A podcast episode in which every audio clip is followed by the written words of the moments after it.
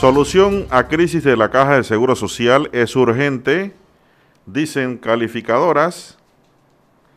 Standard Poor's señala que las reformas son particularmente importantes ante el eventual agotamiento de las reservas.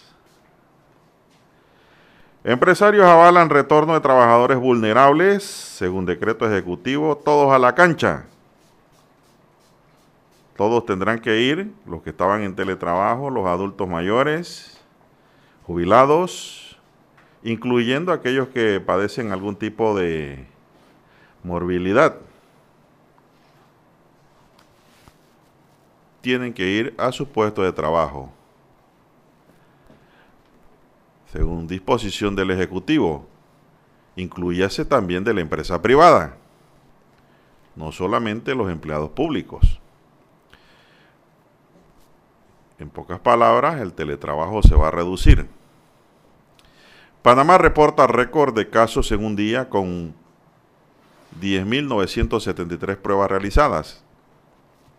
Bueno, esta mesa ha dicho que entre más pruebas hacen, más gente va a aparecer con el COVID. Lanzan Observatorio Ciudadano de Corrupción. Vamos a ver si logran atalayar ese mal que es tanto endógeno como exógeno en la gestión pública y hasta en privada. Pacto por un nuevo contrato social.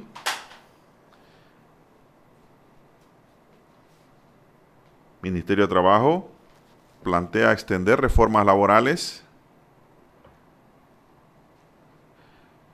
También las mujeres han sufrido el triple, la pandemia. Si alguien ha sufrido con doble y triple intensidad del tema de la pandemia son las mujeres. No es femicidio, es la realidad, dice la doctora Juana Herrera, directora del Instituto de Salud Mental.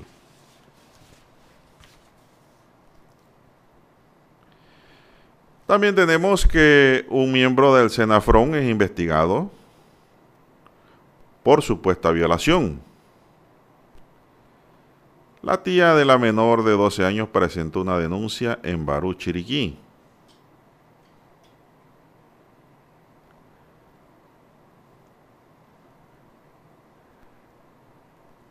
Capturan a la mamá del niño que fue asesinado a golpes.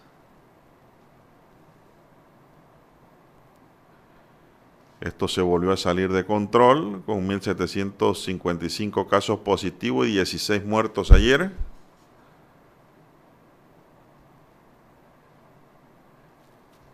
Y en el plano internacional hubo puños y patadas por su dios, Diego Armando Maradona, en su despedida Así que hubo de todo, se alteraron los gauchos. Y hubo violencia interna. Bien, amigos y amigas, estos son solamente titulares. En breve regresaremos con los detalles de estas y otras noticias. Para anunciarse en Omega Estéreo, marque el 269-2237 con mucho gusto le brindaremos una atención profesional y personalizada. Su publicidad en Omega Estéreo. La escucharán de costa a costa y frontera a frontera. Contáctenos 269-2237. Gracias. En centrales telefónicas, la casa del teléfono es tu mejor opción asesoramos y ofrecemos buena atención. Con años de experiencia trabajando para ti. La casa del teléfono, ubicados en Via Brasil y Vista Hermosa. La casa del teléfono, líder de telecomunicaciones. La casa del teléfono, distribuidores de Panasonic. Ven a visitarnos casa del teléfono 229-0465 lsdtcorp.com Distribuidor autorizado Panasonic El mundo nos escucha.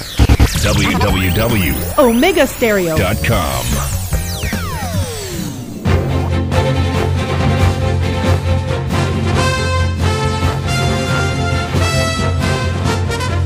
Amigos y amigas, muy buenos días. Hoy es viernes, gracias a Dios es viernes.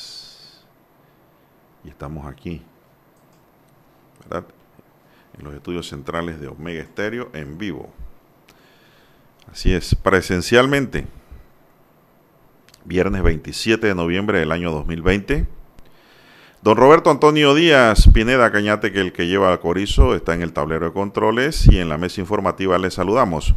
César Lara y un servidor Juan de Dios Hernández Sanjur para presentarles las noticias y los comentarios correspondientes a la fecha.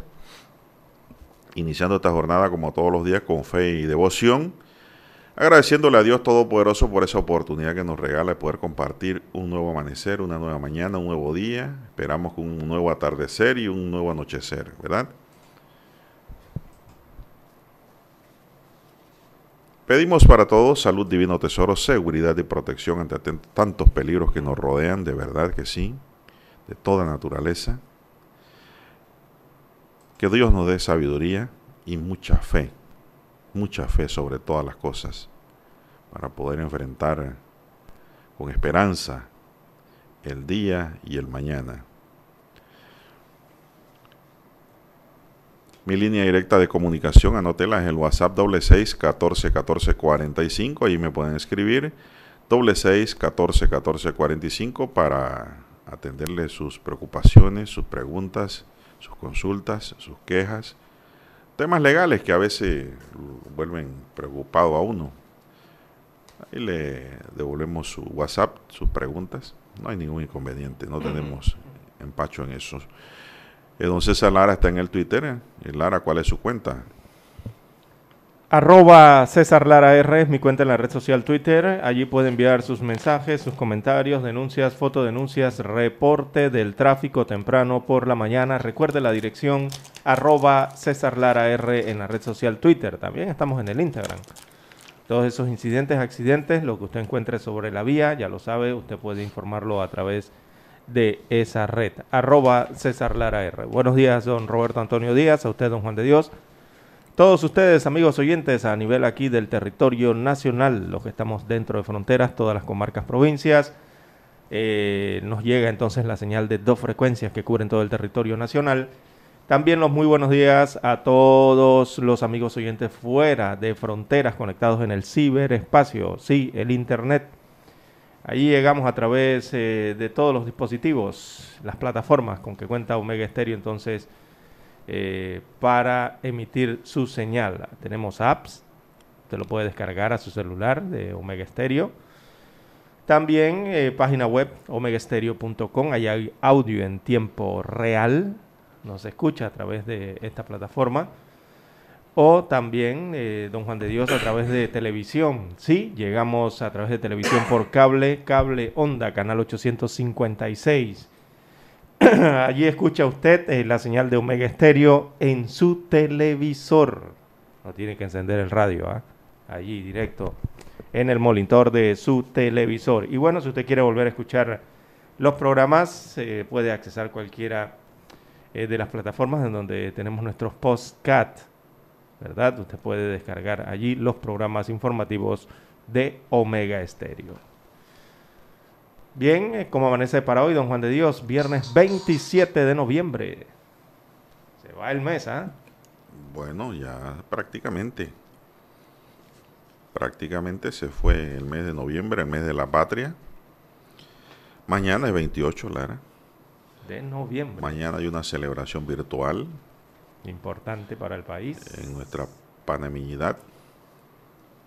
Así es. Bueno, y entramos de inmediato, Lara, en el tema informativo. Y es que yo sigo preocupado como he estado aquí durante ya ocho meses, nueve meses. Por la COVID-19 seguimos aquí permanentemente informando, dando luces orientando, aconsejando a los amigos oyentes que no hay que bajar la guardia, y por el contrario, hay que armarse, La vacuna vendrá pronto y vamos más allá de la mitad del río. Falta bastante. Vamos por el centro casi, donde pasan las cabezas de agua. Esperemos ir por el centro. Sí, señor. Esperemos. Pero ahí, eh, ahí es donde está el peligro. Mire las cabezas de agua que ha bajado con ese resultado de ayer. Pero hay que seguir porque al otro lado del río está la vacuna. Y tenemos que seguir luchando, luchando por la vida y cuidándonos mucho, con mucha fe, porque no podemos dejarle todo a Dios.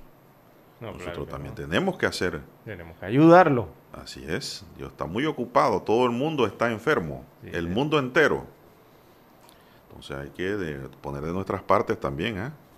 Poner de nuestra parte y a remar. A seguir remando hacia la orilla. Hay que volverse parte de la solución y no del problema del COVID-19, don Juan de Dios.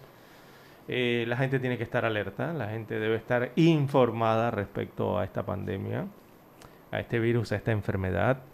Eh, hay muchos riesgos que están allí desde el primer día en que llegó esto a Panamá y la conciencia debe seguir allí, ¿no? Eh, motivada entonces para cuidarse, ¿verdad? Y no complicarse o no complicarse en medio de todo este contagio de la pandemia. El Ministerio de Salud reportó ayer 1.755 casos nuevos, casi 2.000. ese es un nuevo récord histórico de pandemia para Panamá. Para un acumulado de 160.287 contagios oficialmente, mientras que se registraron 16 defunciones para un total de 3.018 ya. Este número de casos representa un récord para un día también hay, un, hay que apuntar que para llegar a esa cifra se practicaron también, cifra récord, 10.973 pruebas. El porcentaje de positividad es de 16%. El informe Situación del País de la OPS precisa que en el periodo comprendido entre 9 de marzo y el 22 de noviembre se tiene un acumulado de 832.079 pruebas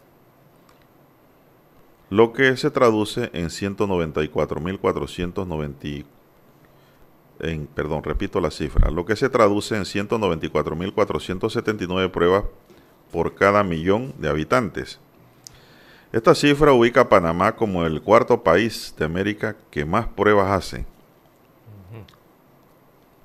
Bueno, los datos generales, 160.287 casos totales se han dado, 1.755 casos nuevos, 10.973 pruebas en el día, la positividad está en un 16%, de funciones totales 3.018 con 16 ayer y la letalidad está en 1.9%. Bueno, a sumarle esas cifras, eh, los casos activos son las personas portadoras del virus en este momento en el país, diagnosticadas eh, por las autoridades de salud los total de portadores del virus son 16.293 pacientes, 16.293 personas, ¿verdad? Que tienen el virus en este momento, en algún nivel de, la enfermedad. En cuanto a los recuperados, hay 140.976. Eh, hay 680 personas en hoteles hospitalizados, 14.463 están recibiendo tratamientos ambulatorios, o sea, están pasando la enfermedad en sus viviendas, en sus casas, en sus apartamentos, eh, para un total de aislamiento domiciliario de 15.243 pacientes. En cuanto a los que están hospitalizados, los pacientes hospitalizados, la cifra subió, don Juan de Dios, 1.050 hospitalizados. Sigue subiendo la cifra de las hospitalizaciones, los ingresos a los centros hospitalarios. 890 de ellos están en salas y 152 en unidades de cuidados intensivos. Eso para entonces el total de eh, mil, eh, perdón, el total de 160.287 casos eh, acumulados de coronavirus en el país. Como usted señala, la cifra de decesos o defunciones, fallecimientos o muertes ya se ubica en 3.018. Mire ya por dónde va, subiendo. Y esto significa, don Juan de Dios, eh, que prontamente entonces el coronavirus se convertirá en la primera causa de muerte del país. Tan solo está a 120 unidades o, cantidades de eh, lo que ha marcado entonces la mayor eh, cantidad de muertes en el país, según cifras oficiales está a 120 eh, fallecimientos de esa cifra. Así que lo más probable es que estamos hoy 27, lo más probable es que entre el 5, 6 o quizás el 7 de diciembre, yo diría que el 6 de diciembre, estaría sobrepasando esa cantidad, ese límite ¿no? histórico de las neoplasias o de los tumores malignos que se, eh, se han constituido eh, desde hace algunos años como la principal causa de muerte en el país. Esos tumores malignos, eh, por ejemplo, en el, último registro de la Contraloría, tiene 3.138 eh, defunciones en un año, que es lo que más muere la gente en Panamá por tumores malignos, 3.138 defunciones. El coronavirus ya tiene 3.018 Así que está a 120 eh, defunciones eh, para eh, llegar entonces a este, a este récord que tiene el país, para convertirse así en la primera causa de muerte para el país. Eso igualmente ha ocurrido en varios países, ¿no? Llegó el coronavirus y desplazó entonces las estadísticas vitales de los países todas esas afectaciones o enfermedades o accidentes de tránsito. Bueno, no hay más números. Eh, básicamente los más importantes son esos, eh, don Juan de Dios, hasta el momento. Así que preocupa la, digo, es de tener en consideración la, la, situación porque están apareciendo nuevos positivos, lo que significa que el ritmo de la epidemia eh, se mantiene, su velocidad está infecciosa, ¿verdad? siguen apareciendo positivos y siguen aumentando las cifras día tras día. Quiere decir que está infecciosa todavía la cosa, ¿no? Bueno, así es. Bueno, aprovechamos el momento para recordarle a los que nos escuchan de que el colega y amigo Rodolfo Pinzón se encuentra en cuidados intensivos y necesita donaciones de plasma convaleciente tipo A positivo, es decir, es un plasma que no es fácil de conseguir, plasma especial. Si alguien ha pasado ya el COVID-19 y tiene ese tipo de plasma tipo A positivo, eh, pues sus familiares, amigos y sobre todo Dios le agradece que ayuden al amigo Rodolfo Pinzón. Todos los que pueden ayudar pueden llamar a su esposa, la señora Rosina, al 66 70 54 89 66 70 54 89 él está en cuidados intensivos está en momento difícil. Y recordemos que alguien vive cuando alguien da pronta recuperación al amigo Pinzón, hombre, desde estos micrófonos. Así es. Bueno, hay que seguir cuidándose, don Juan de Dios. Eh, mire lo que está ocurriendo en Europa con el coronavirus. Eh, Italia, eh, Rusia, mire usted, Rusia, Alemania ya llegó ayer al millón de contagios. han estado presentando récords diarios en los últimos días, las últimas semanas. Alemania, Rusia, increíbles récords de 822 muertos diarios por coronavirus cifras que no registraban anteriormente. El total de contagios eh, antes de ayer, por ejemplo, una cifra fue de, en un solo día, más de 25 mil contagios en un solo día. Cifras que no escuchábamos para estos países anteriormente, ¿no? Eh, Italia está bien complicado eh, con el tema del coronavirus. Todos estos países, evidentemente, los que tienen las peores cifras, eh, todos ellos temen por un repunte de casos y temen más aún por el tema de que se acerque una temporada del año Don Juan de Dios en que son unas fechas, ¿verdad?, de Navidad, de fin de año, que son fechas que aumentan los contactos entre familiares y entre amigos.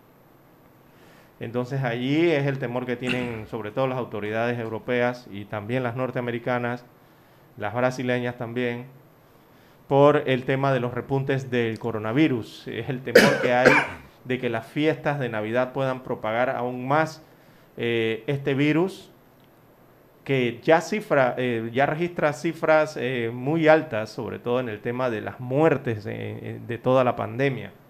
En Alemania ya hay récord de 6.000 fallecidos en un solo día en Europa. Entonces hay que, acá en nuestro continente, en América, en la parte de Latinoamérica, Centroamérica.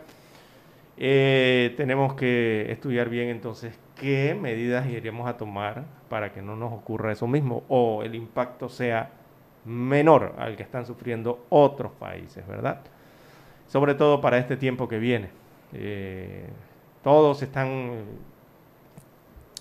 pensando en la, en la vacunación, en que la vacuna llegue y se pueda realizar una pronta vacunación que sea masiva, eh, pero eso va a tener eh, sus complicaciones, don Juan de Dios, por el tema de cómo adquirir las vacunas. Eh, recordemos que son millones de posibles pacientes ¿no? que van a necesitar de esta vacuna y adicional a la población. Y esta vacuna lleva todo un proceso, además de que aún no ha sido aprobada al 100%.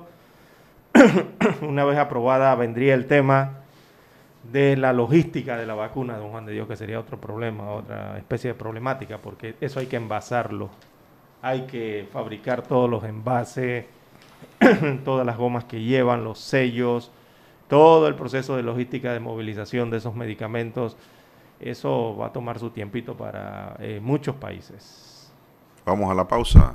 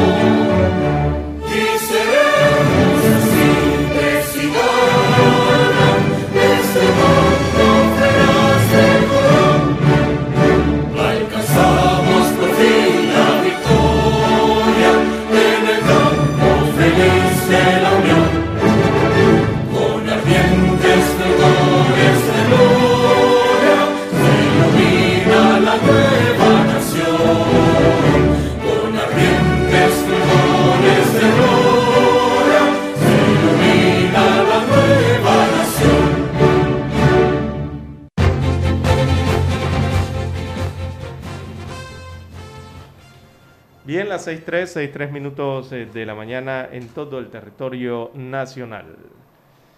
Bueno, Lara, ¿qué dice el nuevo decreto?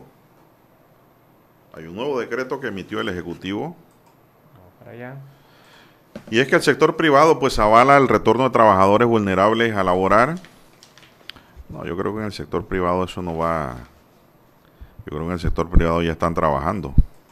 Sí, sí. Muchos Eh, adultos gran mayores. porcentaje. Eh, Lo, lo que van. Me parece a mí que en el sector privado sería el tema del horario, porque ya están trabajando.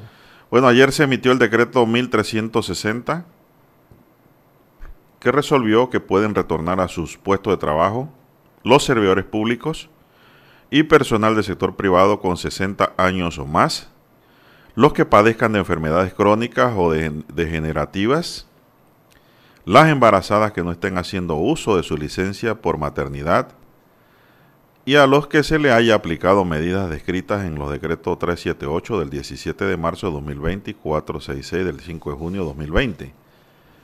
A través de esta nueva disposición, el Ministerio de Salud resolvió que pueden retornar a su puesto de trabajo los servidores públicos con 60 años o más, los que padezcan de enfermedades crónicas o degenerativas.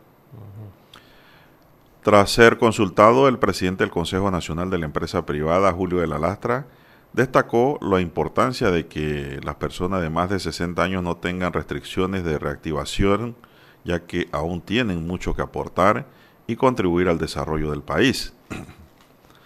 La medida se refiere a los grupos de más de 60 años con morbilidad a quienes se habían restringido para laborar en un decreto anterior como medida de protección contra el contagio del coronavirus. El documento del Ministerio de Salud señala que estas personas pueden incorporarse a trabajar cumpliendo con las medidas sanitarias de bioseguridad como el uso de mascarillas, lavado frecuente de manos, distanciamiento físico y otros señalados por las autoridades sanitarias para la población en estado de vulnerabilidad por la COVID-19. Esto es un resumen de lo que dice el decreto, señoras y señores. Así que, a partir de hoy, Clara, Así es. eh, la pregunta mía, ¿eso es bueno o es malo? Mm, Es una pregunta que yo hago. Es que es difícil contestarla porque cuando usted le reportan a las 6 de la tarde que tiene cifras récords de contagios en medio de una pandemia y están aumentando los casos alrededor de su país, entonces usted ve también que la pandemia eh, está avanzando nuevamente. Eh, se están reportando todos estos contagios y de repente le dicen, bueno, hay que retomar a las labores, todos los trabajadores eh, que estaban siendo, eh, digamos, cuidados, ¿no? Sobre todo los más vulnerables y con enfermedades crónicas. Estaban siendo cuidados tanto en el sector público como en el sector privado para evitar este tipo de contagios y riesgos.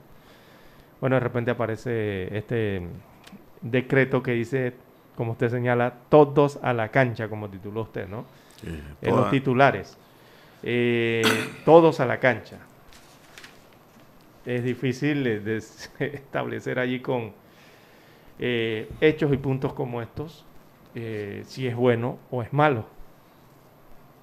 Evidentemente para la economía eh, sería bueno por el tema de que los trabajadores regresarían ¿no? A sus labores habituales, se restablecerían entonces nuevos contratos, se activarían nuevamente, eh, se empujaría entonces esa rueda de la economía, que es lo que se busca, reactivarla en medio de toda esta pandemia. Eh, pero por el otro lado, entonces usted ve la parte de que enviar nuevamente a estos em- empleados de más de 60 años con enfermedades crónicas y degenerativas podría constituirles un riesgo mayor. Eh, pero bueno, es el balance y las decisiones difíciles que hay que tomar en medio de esta pandemia, en medio de este nuevo virus que azota al mundo y azota a Panamá. Se autoriza el retorno a los puestos de trabajo de manera presencial de hasta el 100% de los trabajadores que laboran en el sector eh, privado. El empleador asegurará el distanciamiento físico de dos metros en trabajadores. De no poder cumplir con eso, entonces los trabajadores, ya sean del sector público o privado, tendrán otras medidas de protección como el uso de mamparas divisorias que sea material plástico o acrílico, además de las mascarillas, el uso de protectores faciales, plásticos, caretas. Cada institución o empresa podrá incorporar medidas adicionales a las establecidas en los protocolos por las autoridades competentes y que considere prudente para reforzar las medidas de protección de del adulto mayor. Así es, dice el mismo decreto que el proceso de retorno se realizará de manera responsable, individualizando cada caso a fin de definir los riesgos y las condiciones ambientales básicas que deben cumplir los espacios laborales para minimizar el riesgo de contagio a este grupo poblacional. Bueno. Sí, lo, lo, lo, interesante también es que, bueno... ¿Sabe, qué hace el ¿sabe lo que está diciendo el decreto en esta norma? Que le acabo de leer, Lara. ¿Usted se dio cuenta? Le repito. El proceso de retorno se realizará de manera responsable, individualizando cada caso a fin de definir los riesgos y las condiciones ambientales básicas que deben cumplir los espacios laborales para minimizar los riesgos de contagio de ese tipo poblacional. Eh, lo que ocurre ahí es que esto va a ser de manera excepcional y, van a estudiar cada caso de cada empleado. Es lo que tienen que hacer los recursos humanos. De cada institución o empresa privada. Los recursos humanos de cada empresa o institución tendrá que individualizar, hacer estudio de empleado por empleado. ¿Para qué? Para eh, ver en qué modalidad lo puede, eh, lo puede utilizar en este caso. ¿verdad? Así es. Ya sea de la modalidad presencial, que usted regrese a su oficina por su horario completo, en su puesto de trabajo habitual, o en la institución, ¿no? Eh, que regrese a la, instalación, o ya sea por otra modalidad, no sé, eh, bajo, puede ser trabajo bajo disposición, también puede ser otra, o puede ser la combinación, que sean presenciales bajo disposición, o usted eh, continúe en el teletrabajo, también podría ser otra opción. Y así, ¿no? Las que se pueden barajear dentro del tema del recurso humano de una entidad o de una empresa privada. Bueno, pero aquí hay un aspecto interesante, don Roberto. Usted que es un amante del derecho. Y que regresa a su horario normal, don Roberto. aquí este artículo 6 de este decreto dice, el proceso de retorno se realizará de manera responsable. ¿Qué indica esto? Individualizando cada caso a fin de definir los riesgos y las condiciones ambientales básicas que deben cumplir los espacios laborales. ¿Qué quiere decir esto? Que la responsabilidad aquí también recae sobre la empresa o, de la institución, sobre ese adulto mayor o ese empleado que padece una morbilidad, ya sea de carácter, eh, eh, Lara, como dijo aquí la nota, hay dos formas, ¿no? De la enfermedad de las crónicas y las, crónicas o degenerativas. La degenerativa. Y hay que ver las licencias de maternidad. Sí, pero déjeme terminar, que me, va, me va, a romper la burbuja de la información. Adelante.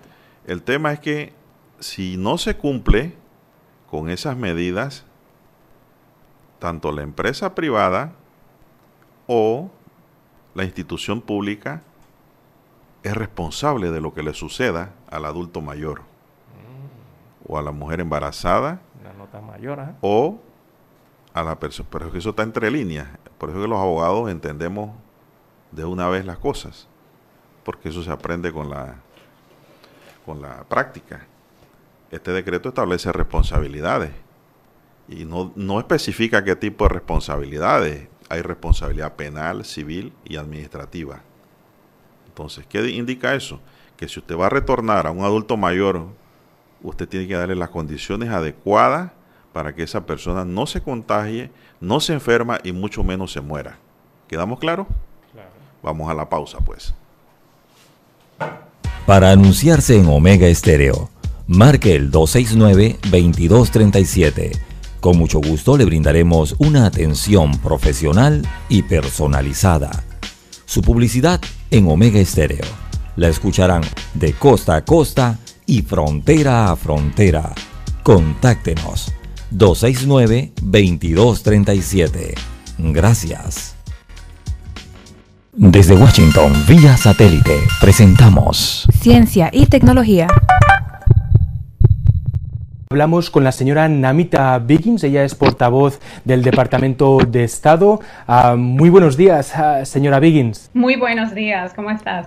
Ah, ya se ha presentado ese proyecto que se llama la Red Limpia, Clean Network, sobre la tecnología 5G, pero ¿cuál es el objetivo de este gran proyecto presentado por el gobierno de Estados Unidos?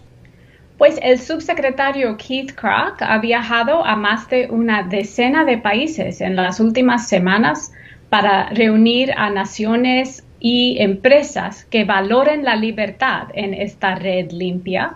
Es un grupo que, que se compromete a usar solamente proveedores confiables en sus redes 5G. Entonces, hoy tenemos 53 países limpios incluidos Brasil, Ecuador y la República Dominicana, ah, y que consisten de casi las dos, terceras ah, partes del PIB mundial. Ah, el, tema de, la tecnología de, China es algo que preocupa y mucho al gobierno de Estados Unidos. ¿Es una de las razones por las que se quieren implementar estas alianzas en cuestiones tecnológicas con eh, países de, la región por ese avance que, que se ha visto que ha hecho China en los últimos años? Pues esta iniciativa empezó como una iniciativa del gobierno estadounidense, sí. Ah, queríamos avisar a nuestros socios y, amigos y con países que comparten los valores democráticos.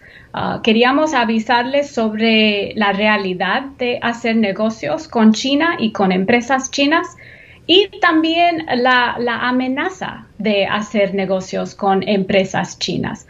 Pero ¿cuántos más son los países, las empresas y los ciudadanos Ah, que se preguntan a quienes quieren confiarles sus datos más sensibles, pues la respuesta se vuelve aún más clara, no al estado de vigilancia del Partido Comunista Chino y una de las preocupaciones, imagino, es también esa injerencia por parte de, China a países como Venezuela, Cuba o incluso Nicaragua, que eh, se ha visto como a través de proyectos eh, pues han estado desarrollándose e incluso implantándose en, la región, lo que supone una amenaza, como también se, ha avisado en, el pasado por parte de, organismos de Estados Unidos, ¿verdad?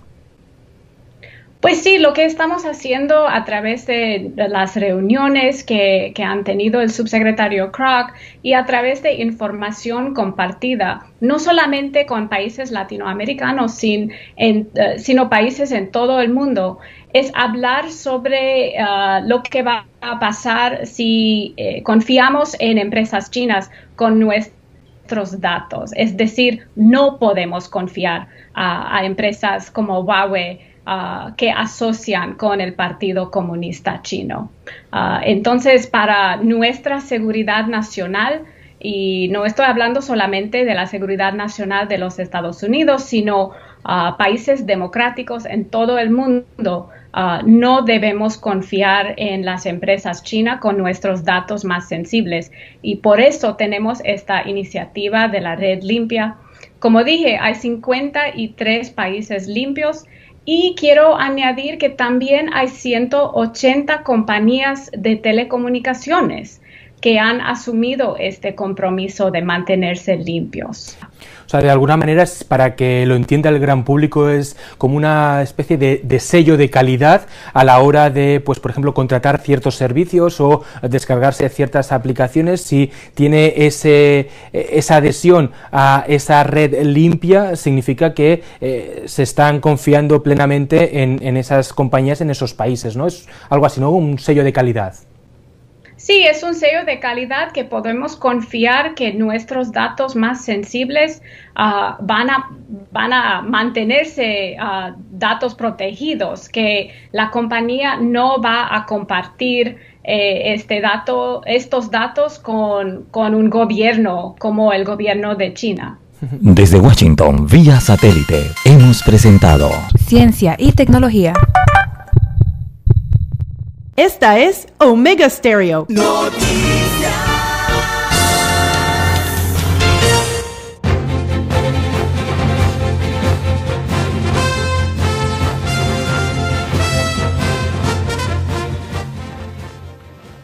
Bien, 6.19, 6.19 minutos de la mañana en todo el territorio nacional.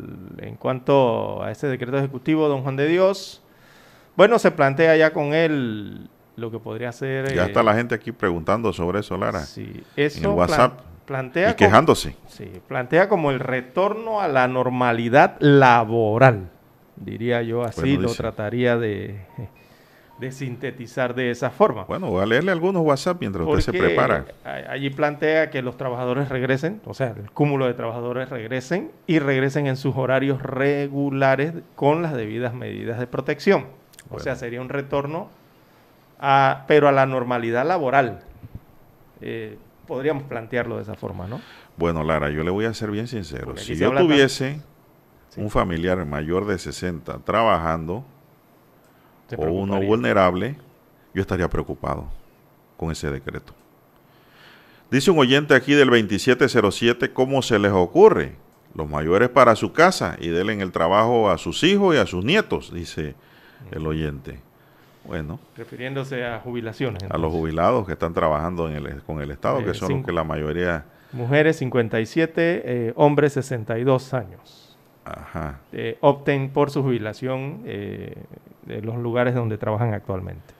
Dice, buenos días, el 4886. Buenos días, señor Lara, señor Juan de Dios. Hola, buenos días. No entiendo cómo es que cada día hay más casos positivos y fallecidos y el presidente envía a todo el mundo a trabajar, incluyendo hasta personas de más de 60 años, que son las más vulnerables. Bueno, ya le leí de quiénes son las responsabilidades. Bien. 3268 dice buenos días a la mesa. No estoy de acuerdo con esa medida ya que hay funcionarios jubilados que están trabajando. Sin embargo, hay muchos jóvenes que no trabajan. Creo que los jubilados deben enviarlos a su casa por obvias razones. Bueno, yo no sé si entre líneas está el hecho de que me obliguen a renunciar por temor al COVID, ¿no? Y dejo la vacante. Si yo fuera jubilado, Lara, y sé que soy vulnerable, ante esta situación yo, presento mi, renuncia. Yo me quedo en mi casa. que vaya a trabajar? que vaya a trabajar su tatarabuelita. Yo no voy para allá. que no quiera arriesgar. Ahí está mi carta. Yo, si yo fuera, ya. Prefiero ir a ganarme unos dólares más o prefiero ir a coger un COVID que me corte la vida y entonces no cobro ni en el Estado como trabajador ni en el Estado como jubilado, Lara. Exactamente. Y los nietos se quedan solitos. No. Esto, tienen que evaluarlo los jubilados, ¿ah? Sí, eh, eh, y los diferentes, ¿no? A partir de 18 años de edad cuando se formaliza el trabajo, hasta el que tenga más años. Dice, Porque don Juan de Dios al final es, en términos generales, con esta pandemia, cuanto más cercana o prolongada sea la, la, interacción, en este caso de personas, en este caso trabajadores, evidentemente más alto es el riesgo de la propagación del virus, del COVID-19 si regresa a trabajar una persona, lo que tiene que hacer es, digo, tendrá que hacer esto obligatoriamente. Uno, seguir protegiéndose, tomando sus medidas de prevención cotidianas, personales, individuales, como sea. Y pedirle a la empresa también que adopte las medidas, ¿no? Para su seguridad eh, de salud en este caso. Y también eh, continuar con las mismas medidas. ¿Entraría? La los pañuelos, el, desinfectante, agua, jabón, el alcoholado. Eso de ser posible, ¿no? Dice un oyente, Lara un participante que me escribe del 0687. ¿Qué dice el amigo? ¿Estaría seguridad ocupacional? Sí, seguridad ocupacional tiene trabajo ahora con recursos humanos. Y enfermedades generativas también hay jóvenes, dice el oyente. ¿Y las embarazadas? Todas estas son personas de riesgo, claro, sí, ya sabemos. Pero ya dijo el decreto que todos a la cancha. Yo la verdad es que me preocuparía por esta medida, ¿no? Dice, dice aquí un oyente, mucho se desató esto, Lara. Eh, no, hola, hola, Juan de Dios, dice, es una forma directa de decirle a los jubilados, retírense o muéranse, saludos, dice el amigo. Bueno, cada, cada cabeza es un mundo y esta es una interpretación de este oyente. Exacto. Eh, y bueno, eso en algún momento en, eh, va a considerar un mayor riesgo ¿no? de, propagación, evidentemente, porque le van a poner en contacto más gente con más gente. Eh, si ya les pides que regresen a las oficinas en horario regular, ya algunos dejarán, tomarán la decisión de dejar el teletrabajo y regresar a sus oficinas. Es más contacto entre, entre personas, ¿no? y eso aumenta el riesgo, evidentemente. Y eso va a aumentar eh, la necesidad de tomar precauciones y precauciones adicionales eh, en el trabajo. Eh, y, en todo, porque de todas maneras usted se mueve, está en mayor riesgo en la oficina quizás, vuelve y regresa a su hogar donde su familia pone en mayor riesgo, entonces a su familia nuevamente. Es una situación bien complicada, don Juan de Dios, ¿ah? pero también hay que ver el tema del país, el tema económico y, sopesarlo con el tema de la salud. Es complicado, no es sencillo. Dice un oyente, los jubilados ya deben irse ya. Deben abrir espacio para los jóvenes, dice el 9391, dando su opinión. La Caja de Seguro Social, por ejemplo, es un nido de jubilados y para colmo ni producen y ni trabajan, dice este oyente. Buen día. Bueno, no sé, una opinión de un oyente.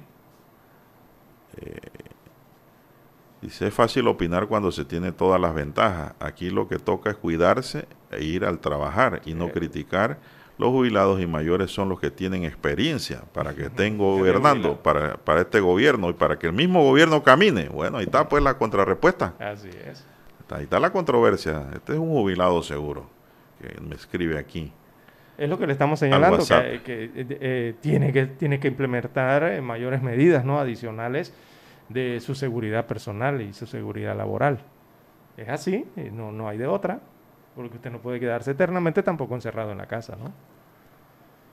Ajá tantas cosas que se pueden hacer de, vuelta a la oficina nuevamente, las reuniones virtuales para limitar No, pero es que el gobierno está hablando de las medidas de bioseguridad que hay que reforzar y cada departamento de recursos humanos y donde hay también el departamento de, de seguridad, pues tomen las medidas, ¿no? La seguridad es la seguridad ocupacional, ¿ah? no la guachimaneadora, la que cuida. Es seguridad ocupacional, que es una carrera profesional. Exacto. Ahora bien, el decreto llega eh, cuando ya llevamos 9.9 meses y medio de, pandemia. En esos nueve meses y medio de pandemia, evidentemente se han implementado políticas eh, para mantener eh, las medidas de seguridad, ya sea esto que señala el mismo decreto, mamparas, mascarillas, el alcoholado, asegurarse de las personas que tengan los dos metros de distancia, ¿verdad? Las reuniones virtuales, o sea, tantas medidas que se han tratado de implementar en medio de esto nuevo que es el COVID o esta pandemia. Evidentemente esas medidas van a permanecer allí, ¿no? Eh, y hay que entonces eh, maximizarlas, diría yo, eh, ahora que se quiere que todos vayan a la cancha. Bueno, dice aquí otro oyente, 7450, buenos días. Dice el gobierno con sus cuñas de la burbuja y en pleno repunte de la pandemia sale el presidente con semejante decreto. Se queja este oyente. Bueno. Ajá. Dice, además en el gabinete hay bastantes jubilados. Bueno, a la gente no le han dicho que se vayan, sino que vayan a trabajar. Sí. Y que se pongan en contacto con recursos humanos y expongan su situación, ¿no? Porque hay que escuchar a la gente es que mucha gente, muchos trabajadores que eh, evidentemente ingresaron a las filas estatales, eh, fueron, también han sido muchos adultos mayores y de pronto apareció la pandemia, don Juan de Dios. ¿Y qué tuvieron que hacer con ellos? Que quizás entraron un mes, 15 días, 20 días antes de la pandemia. ¿Qué escribe un jubilado? Uh, los mandaron para su casa. Aquí dice 83. Pero con salario, ¿no? 8365 dice, soy jubilado y desde julio estoy asistiendo a la oficina y produciendo. Además, recuerden que aunque esté jubilado, sigo cotizando en el Seguro Social. Muy bien. Así hay que reconocerle el esfuerzo. ¿Verdad? Este es un jubilado que es parte de la solución. Lo que hay es que motivar a la gente, como decíamos la semana pasada, eh, con este tema de los repuntes y, y, la continuidad de la pandemia. Buenos días, dice el 1391. Buenos días el equipo informativo de la mesa. Este decreto sale al momento, en momento inoportuno, Por ejemplo, en Pandeporte los casos de la COVID no se aguanta, dice este oyente que nos escribe. Bueno, gracias por escribirnos, gracias por ponernos al tanto. Aquí nos envía un saludo a la mesa, efusivo, don Miguel Antonio Bernal. Saludos, Ah, saludos, profesor. profesor. ¿Cómo está? Se le aprecia. Exactamente. Y bueno, eh, hay que volver a la vida, don Juan de Dios. eh, tratar de volver a esa vida normal. Algunos le llaman nueva normalidad. Desde aquí, desde el primer día, siempre hemos tenido, entre comillas, esa, esa frase de nueva Por favor, normalidad. escriban, escriban porque audio no, no, Sí, no lo no puedo usar. No puedo. Eh, y este, Texto solamente. este decreto prácticamente es volver a la normalidad. No sé qué tan nueva, pero me parece más que a la normalidad que teníamos anteriormente, eh, de que se conociese el virus en, en nuestro país. Eh, no podemos, eh, la, la población debe entender de que debe mantener las medidas de seguridad. Hay que mantenerlas. Sa- sabemos que esto es cansón, eh, que la gente está encerrada, que la gente se fatiga. Buenos días. y, y lo que no hay es que caer en la fatiga de pandemia. Lo que hay es que seguir reforzando, reforzando, hasta que se encuentre algo, los médicos, los científicos, que pueda ayudar para solucionar esta pandemia. 3739 dice, buenos días. Otro desacierto más del gobierno. Ajá. Dice otro oyente del 9391, o se jubila o trabaja normal y el jubilado paga un mínimo de seguro social. Creo que el 6.25%, dice este oyente. Gente escribiendo. Pero paga su seguro, Claro, a pesar de estar jubilado. 53. eh, eh, eh, la, paga- el- la paga la- discusión no es por el seguro social, la discusión es por la silla. Ajá. O sea, Está eh, clarito. cuando- Exacto. Ya cuando el jubilado se jubila, valga la Entre los oyentes que se escriben aquí al WhatsApp, buenos días licenciado, dice, esto en el sector público dejaría espacios necesarios para colocar a miembros de los partidos gobernantes que no han nombrado todavía. También es También cierto, es no cierto. puedo decir que eso es falso, eso también es cierto. Señor Juan de Dios dice, los bonos y vales no le llegan a todos, soy independiente y no me llega nada. Esto parece más política que la misma enfermedad. Gracias, saludos, cuídense mucho. Bueno, igual cuídense que- usted, la verdad. Sí, tienen que registrarse. Si el MIDES. Buenos días, dice el Comunal. 2841.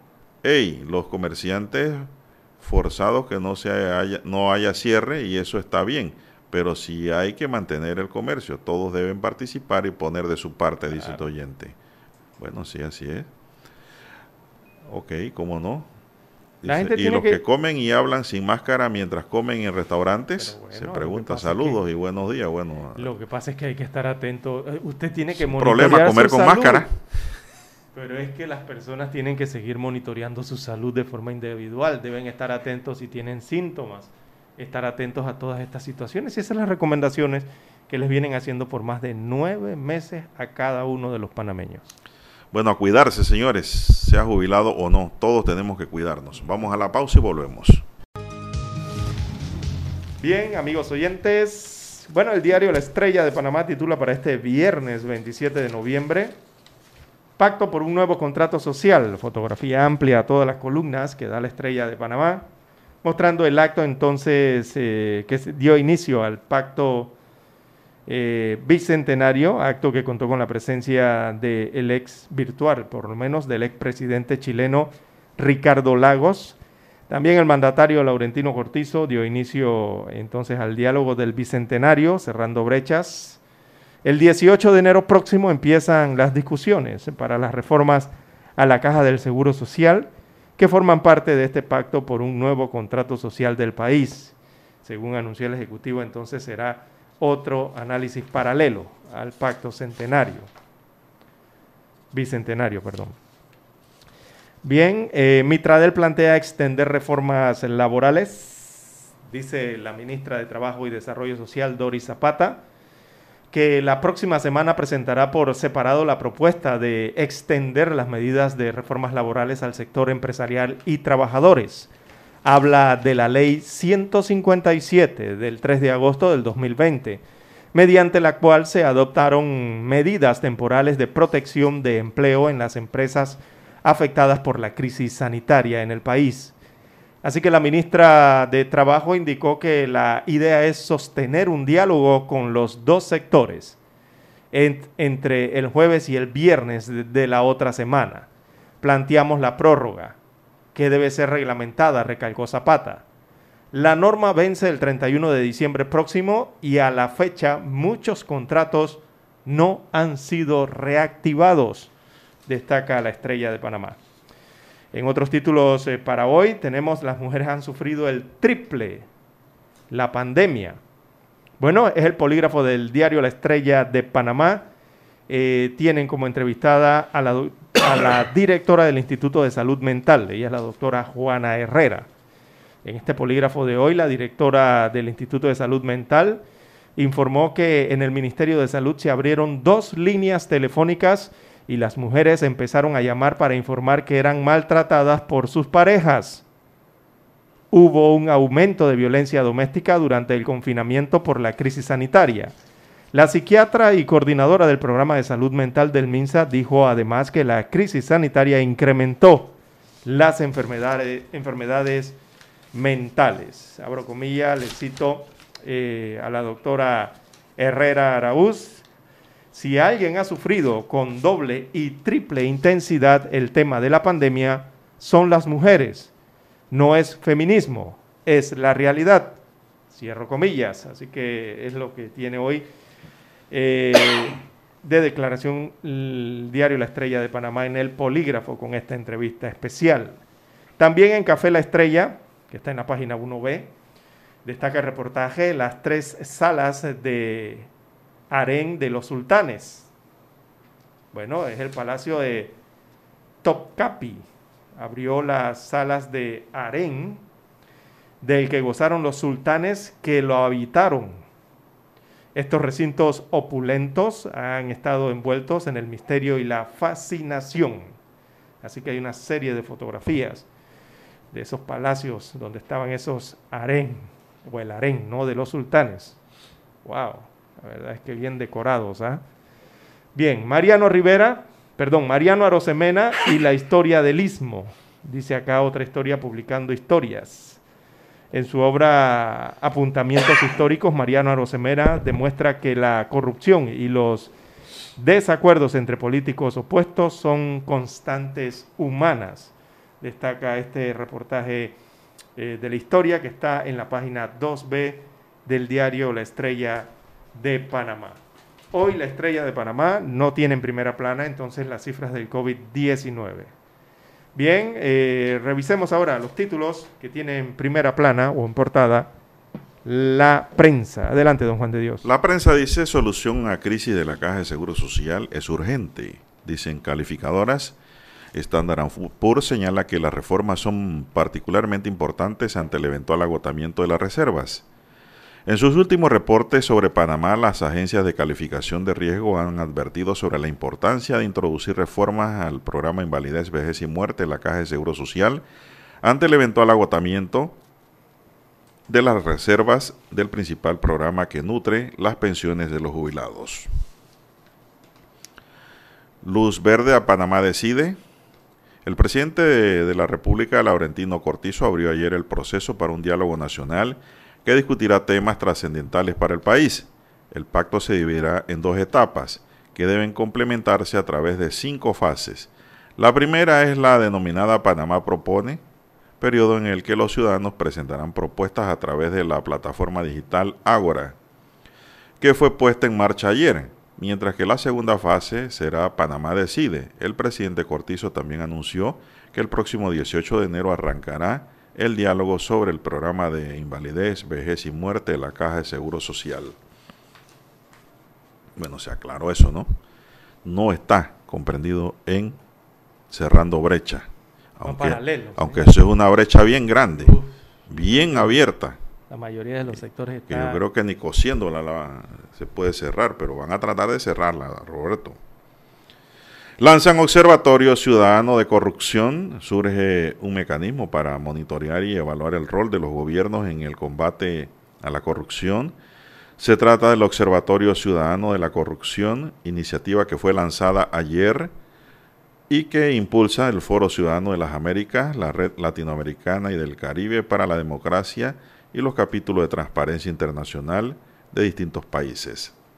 En Panamá estará a cargo de la Fundación para el Desarrollo de la Libertad Ciudadana, capítulo de Transparencia Internacional. Empresarios avalan retorno de trabajadores vulnerables. El presidente del Consejo Nacional de la Empresa Privada, CONEP, Julio de la Lastra, reconoció la importancia que las personas de más de 60 años que no tengan restricciones para reactivarse en sus trabajos, ya que aún tienen mucho que aportar y contribuir al desarrollo del país. El Ministerio de Salud aprobó el retorno de estas personas a sus puestos. Panamá reporta récord de casos en un día con 10.973 pruebas realizadas. El Ministerio de Salud reportó ayer 1.755 casos nuevos de la COVID-19 para un acumulado de 160.287 contagios, mientras que se registraron 6 defunciones para un total de 3.018 muertos en Panamá por esta enfermedad. Se asoma la meta en carrera por la vacuna, dice la página Vivir. También en ellas hay un especial para mamá. Y en deportes, el mundo lloró y despidió al 10.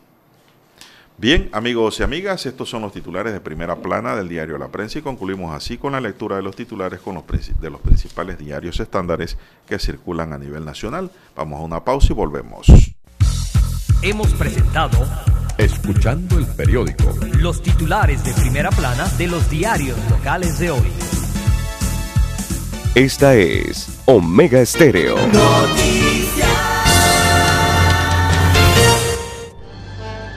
Omega Estéreo presenta el reportaje internacional vía satélite desde Washington.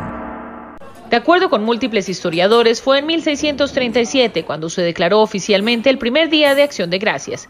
Pero según esos mismos datos históricos, no se trató de una cena de convivencia entre colonos y nativos. Hay una etnia que se llama los, los nativos Piqua y se fueron a descansar en la noche porque era una celebración de ellos ese día y los colonos pues llamaron a los hombres que salieran y salieron los hombres de la, etnia de los Piqua y los colonos mataron a los hombres y luego dejaron los niños y las mujeres adentro de sus pueblitos y entonces los uh, colonos pues quemaron el pueblo y murieron 700 personas. Al día siguiente, cuenta Giovanni, el gobernador de Massachusetts declaró oficialmente un día de dar gracias por el triunfo contra los nativos y tras ello el reclamo y la toma de posesión de las que fueran tierras indígenas. Por eso, aún hoy en día, para miles de nativos alrededor del país, esta fecha no es para celebrar, sino para reconocer y validar un trozo de su historia que, dicen, se ha ocultado por generaciones. Yo no lo celebro personalmente. Reconocer el territorio que estoy ahorita, como ahorita estamos en el uh, Southern Paiute, los son uh, la etnia aquí de Las Vegas, y siempre reconozco la tierra que piso. Giovanni, quien se identifica como mestizo por tener raíces indígenas y latinas, asegura que aún hay miles de indígenas que desconocen su propia historia, pero no son los únicos. Verónica Castro es maestra de español y asegura que desconocía la historia completa del Día de Acción de Gracias. En la escuela te enseña que el Día de Acción de Gracias es para celebrar la unión entre los colones y los indios. Era para celebrar la unión entre ellos. Por eso, también el significado del Día de Acción de Gracias para algunas comunidades aborígenes es diferente. Esta fecha sirve a muchas familias nativas como la oportunidad perfecta, no solo para reconocer los favores de la tierra donde viven, sino también para honrar el sacrificio de sus ancestros. Adriana Arevalo, Voz de América, Las Vegas. Omega Estéreo presentó el reportaje internacional vía satélite desde Washington. Para anunciarse en Omega Estéreo, marque el 269-2237. Con mucho gusto le brindaremos una atención profesional y personalizada. Su publicidad en Omega Estéreo. La escucharán de costa a costa y frontera a frontera. Contáctenos 269-2237. Gracias. Noticias.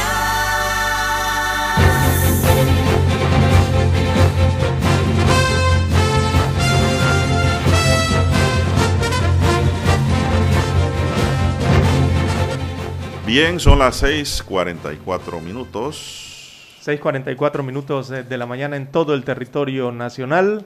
Bueno, eh, decidamos aquí, don Juan de Dios, si hacemos una revista a nivel internacional o eh, yo veo que su WhatsApp parece un arbolito de Navidad, de verde, verde, verde por todos lados.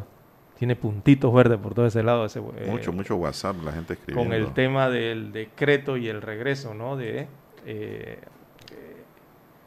a trabajar. Entonces todos por igual, tanto adultos como adultos mayores y jóvenes.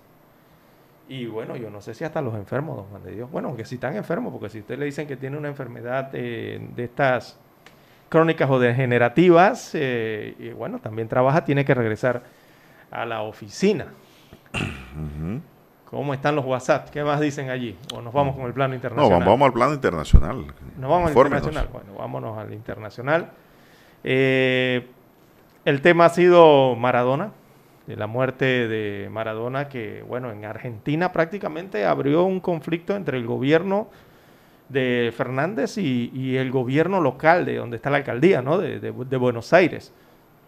Y tras los incidentes entonces que se registraron en el velatorio del denominado PIBE eh, mundial, ¿no? Este astro argentino del eh, fútbol. Eh, hubo un ministro incluso en Argentina eh, que le pidió a las autoridades porteñas, cuando nos referimos a porteñas nos referimos a Buenos Aires, la capital, eh, y les dijo, bueno, frenen ya esta locura, dijo un ministro de Fernández, a la situación que se estaba registrando con los desórdenes en las inmediaciones de la sede gubernamental, o sea, donde está ubicado el gobierno central allí de Argentina, eh, porque la gente quería despedirse de su Diego, pues. Eh, usted sabe que allá en Argentina Diego Armando Maradona eh, prácticamente para algunos lo era todo. Pero entonces se abrieron esos conflictos no políticos incluso entre el gobierno central y el gobierno local de Buenos Aires. Allí recordemos que está liderado por Orocio Rodríguez Lareta. y lo que ocurrió, bueno, fueron que hubo algunos incidentes, gente subiendo rejas, eh, eh, gente que quería entrar a ver, ¿no? El féretro, a ver a su ídolo y tantas situaciones que se presentaron. Incluso don Juan de Dios, en la funeraria donde tenía el cuerpo de Maradona hubo otro problema allí. Sí. Sí, ¿Cuál fue ese problema, hombre? Eh, que, los que trabajaban en la funeraria, don Juan de Dios, comenzaron a tomarse fotos con el cadáver. Eso es prohibido. De Diego Armando Maradona tal y respeto, ¿no? Total. Eh, y bueno, un empleado hizo eso y lo mandaron de una vez, don Juan de Dios. Lo votaron por haber hecho eso y colocar esa foto en las redes sociales, que por cierto se, se, tornó virulenta esa foto. A mí me llegó. Inmediatamente a nivel mundial, todo el mundo conoció a ese, al empleado entonces de esta funeraria que hizo eso, ¿no? Tomarse fotos con el cadáver de Diego Armando Maradona. Eh, eso indignó realmente, es indignante de verdad, a los argentinos y a cualquier habitante del mundo se indignaría por esa situación. Pero bueno, eh, fue lo que hicieron varios empleados de la funeraria encargada de preparar el cuerpo del exfutbolista, tomarse fotos junto a su cadáver. Una lástima que hayan hecho esto. Sí, estaba parado al lado derecho de Maradona, en un selfie, el muchacho parado y Maradona ahí acostado listo para partir. Sí, eh, eh, eso enojó a mucha Corporalmente hablando. Sí, enojó a mucha gente, incluso abogados que eran amigos, amigos de Maradona, eh, han dicho que no van a descansar hasta que se pague. ¿Van a demandar a la funeraria será ahora? Al empleado y a todo el mundo lo van, porque dice que es semejante aberración ¿no? que hicieron entonces con el cadáver de su amigo allí en la funeraria. Bueno, a, estos muchachos los, votaron de esa empresa, evidentemente, ¿no? Inmediatamente. Sí, sí, totalmente. Eso es indiscrecionalidad. Eh, apenas se conoció de la situación. Eso no se puede hacer. Y es una imagen triste, la verdad, ¿no? Que se haga, se haga eso. hay empleados muy jóvenes que, bueno. Son inmaduros. Inmaduros y que y son irresponsables, evidentemente, ¿no? Pero bueno, eh, situaciones que han ocurrido entonces eh, después de conocerse la muerte del astro del fútbol argentino, su velatorio. Eh, han pedido incluso, eh, ha sido tal la situación en Buenos Aires, en Argentina, que han pedido que se acelere un poco eh, todo este velatorio que lo tenían programado hasta, hasta por tres días.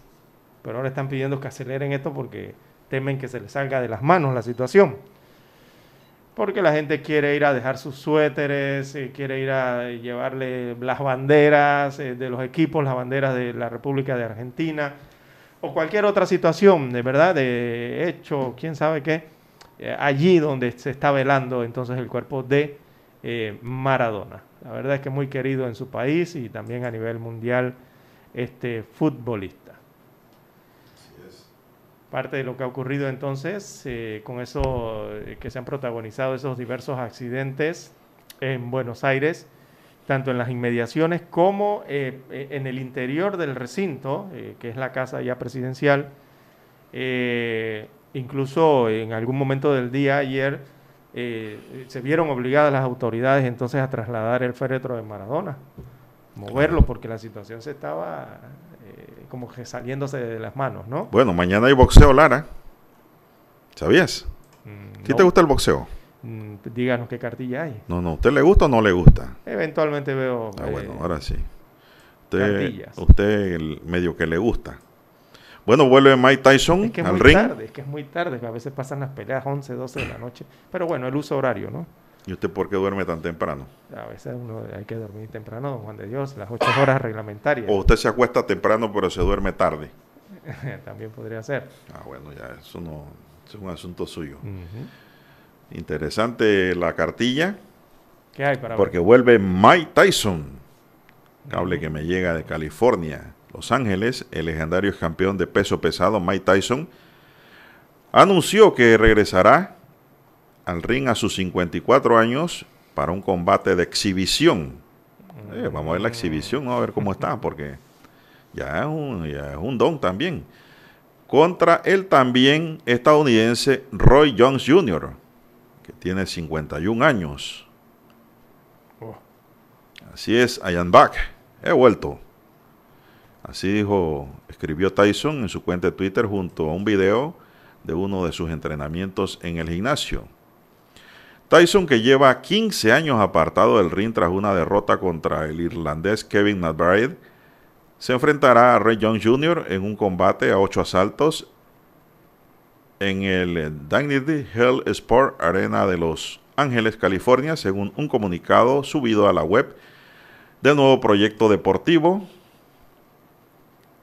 Así es, con Mike Tyson parece que va a hacer muchas exhibiciones, Lara, por el mundo.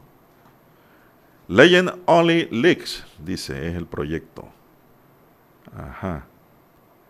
No dicen cuánto es la bolsa por esa exhibición. Pero la buena noticia para los panameños es que esta pelea la va a traer lo mejor del boxeo. Mm. Juan Carlos Tapia por Canal 4 de televisión. Ah, y usted que dice que es dormilón, esto arranca a las 8 de la noche. Ah, bueno, va a ser temprano entonces. La cartilla boxística. Sí. Hay que ver a Tyson para ver cómo está ahora en su otra en su otro periodo de vida. No, es exhibición, esto es una exhibición. Sí, por eso ya, exhibir es exhibir cualidades, ¿no? Tyson está cincuentón. ese no, ahí no es para quebrarse los huesos. Bueno, y en los Estados Ahí van a echar los ocho asaltos. Sí, en los Estados Unidos de América, don Juan de Dios, eh, dos hechos se dieron ayer en la tarde y en la noche. El primero fue que se conoció que Donald Trump indultó a su ex asesor Michael Flynn. Hmm. Ese fue el que declaró culpable, recordemos, de mentir al FBI por la trama rusa, ¿se acuerda? Bueno, ahora Donald Trump lo indultó, después de haberlo declarado culpable. Eh, bueno, lo, indultó. Eh, Donald Trump está en sus meses de, ya para retirarse prácticamente de la presidencia de los Estados Unidos de América.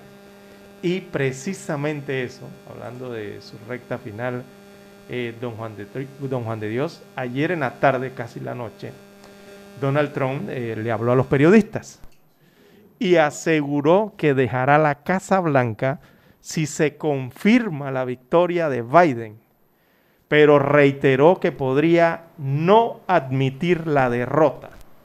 Imagínese usted, a esta altura del partido, en las elecciones presidenciales. ¿no? O sea, está diciendo que sabe, o sea, está diciendo, yo sé que perdí según lo que me ha llegado, pero yo quiero que me confirmen esa derrota y si me derrotaron no la acepto. Eso es lo que ha querido decir Exactamente, Donald Trump.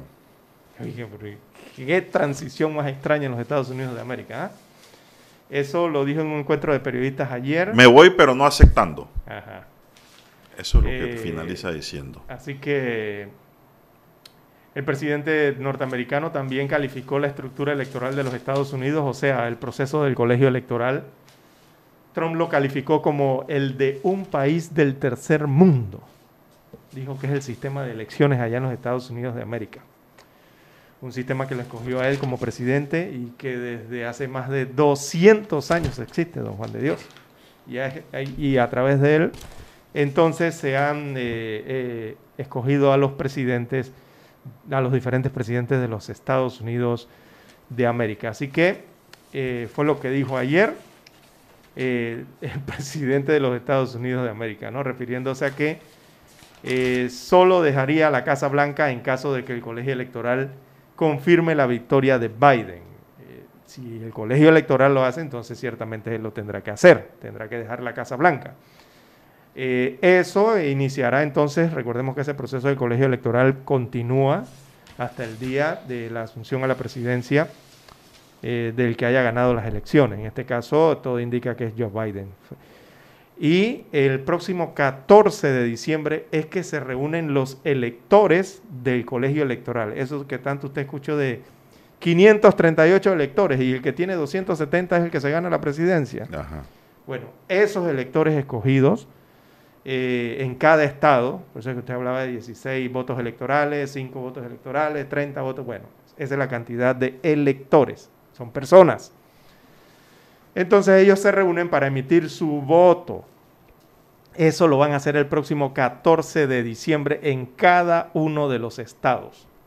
Y llevar, mandarán entonces ese voto certificado, ¿verdad? Por correo al Congreso y otro a los archivos nacionales de los Estados Unidos de América y allí se emite entonces el, voto que va a favor de Biden y los que van a favor de Donald Trump.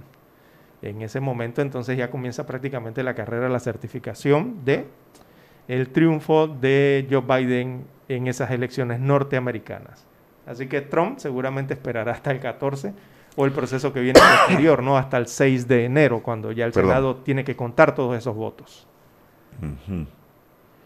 Así que sigue dando de qué hablar el presidente saliente de los Estados Unidos de América. Bien, 6.57, eh, 6.57 minutos de la mañana en todo el territorio nacional. ¿Y qué hay sobre el pacto bicentenario, Lara? Bueno, ¿Qué es el pacto bicentenario? Cerrando brechas. Ayer eh, se presentó este pacto que busca digamos, una especie de nuevo contrato social, ¿no? O adecuar el contrato social a los tiempos. Pues se trata esto de un esfuerzo nacional, dice el gobierno, en una página de ellos, dirigido a dar comienzo a las transformaciones que Panamá requiere para corregir las deficiencias estructurales que lo convierten en uno de los países socialmente más rezagados de la región. Así lo definen lo definió el presidente Cortizo ayer. Pero en ese pacto bicentenario yo no conozco los temas. Ellos van a ser como especie de un receptáculo para que la gente opine. Un mes, desde y digan cuáles son los temas, ¿será? Que envíen sus eh, todos los ciudadanos eh, tendrán la posibilidad a través de una página web de enviar eh, sus propuestas de lo que consideran. Pero al final de la historia, ¿qué saldrá? Es la pregunta que todos nos hacemos. Y después de lo que sale, ¿cuándo se ejecutará? ¿No quedará eso en un libro por ahí, en un escritorio? Como idea futura. Yo realmente me concentraré más en el tema del seguro social, que se empieza a debatir el 18 de enero. Exactamente. Yo creo que todos están pensando en el seguro social, pero en la organización de este pacto se han, han destacado hacer el pacto bicentenario por un lado, pero paralelo como otra especie de pacto o otra especie de diálogo que tenga que ver con la caja del Seguro Social y que viajen de forma paralela, según lo que se dio a conocer ayer.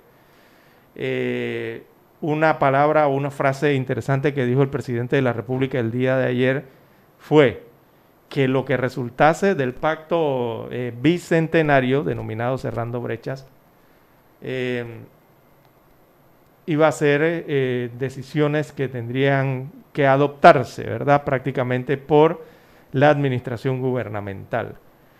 Eh, eso es importante porque lo que surja entonces de este pacto eh, tendrán que aplicarlo, tendrán que ejecutarlo. Esta o las futuras administraciones, ¿no? Si se respeta al final el pacto denominado bicentenario.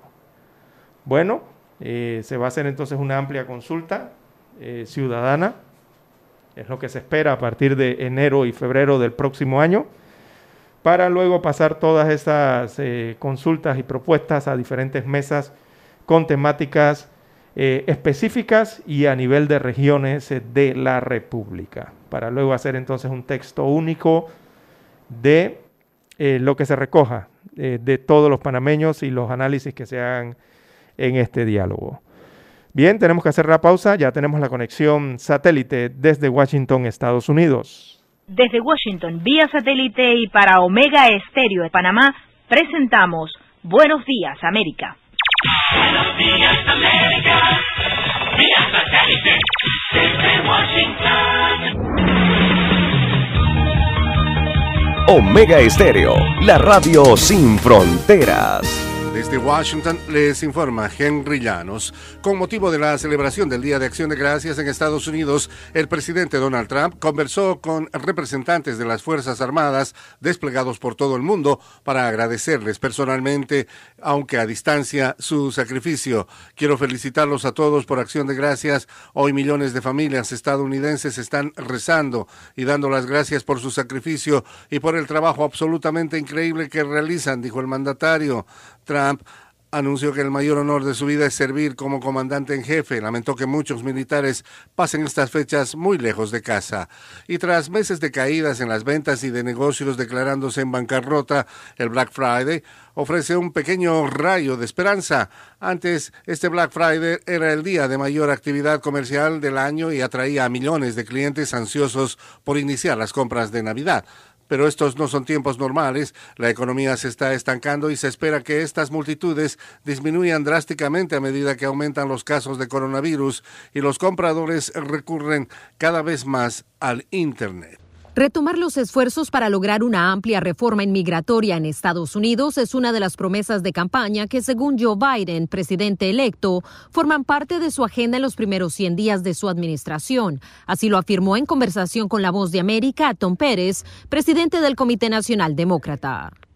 Ellos van el primer día a, mandar al Senado y a la Cámara de Representantes propuestos envolviendo uh, reforma migratoria, reforma uh, completa, comprehensiva. Ellos van a proteger a los soñadores durante una entrevista exclusiva con la cadena NBC, Biden afirmó que el proyecto de ley buscará darle un camino a la ciudadanía a 11 millones de indocumentados que viven en Estados Unidos. Leopoldo Martínez, abogado venezolano y miembro del Comité Nacional Demócrata, explicó a La Voz de América qué medidas ejecutivas adicionales implementará el mandatario electo. Y hay 200 mil venezolanos en los Estados Unidos que se encuentran en una situación migratoria vulnerable. Hay más de 3.000 en procesos de deportación, hay más de 600 detenidos. Y Biden ha dicho desde el primer día, al mismo tiempo que voy a luchar con la comunidad internacional por recuperar la democracia venezolana y atender la crisis humanitaria que hay en Venezuela, voy a darle protección migratoria temporal, TPS, a los venezolanos. Y agregó. Por los primeros 100 días de su administración, todas las deportaciones que están pendientes van a ser congeladas para poder revisar la situación de los casos, a los que están tramitando asilo, a los que están solicitando una, reunión familiar, darle un trato acorde a la situación humanitaria que merece el migrante. El futuro de estas medidas legislativas depende de la mayoría que se cristalice en el Senado, de ahí la importancia que tienen para republicanos y demócratas las elecciones senatoriales que se llevarán a cabo en enero, donde se juegan dos sillas clave en el estado de Georgia.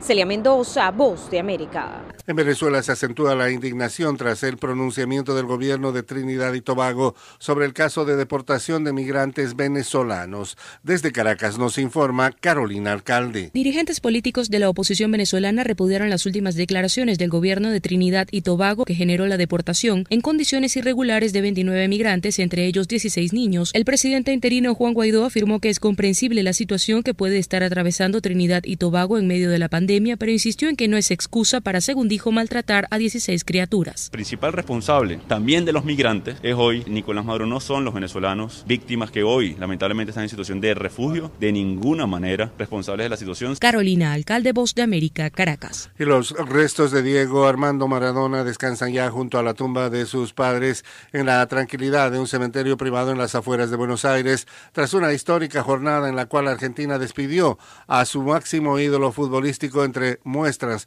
de desconsuelo, pasión y enojo. Sus tres hijas, Dalma, Janina y Jana, su ex esposa Claudia Villafán y sus hermanos y allegados le dieron su último adiós a Maradona en el Campo Santo Jardín de Bellavista, a unos 30 kilómetros de la capital argentina.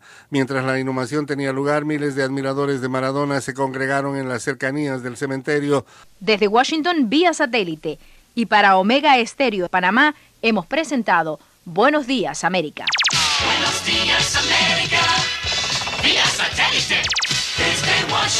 Nosotros investigamos profundamente para informar mejor.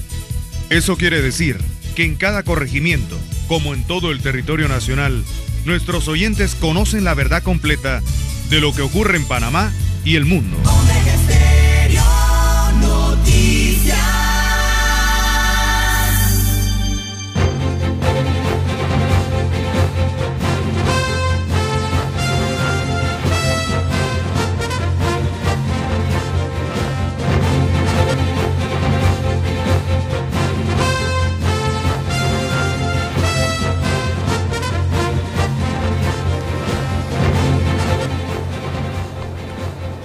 Amigos oyentes, las 7.6, 7.6 minutos de la mañana en todo el territorio nacional.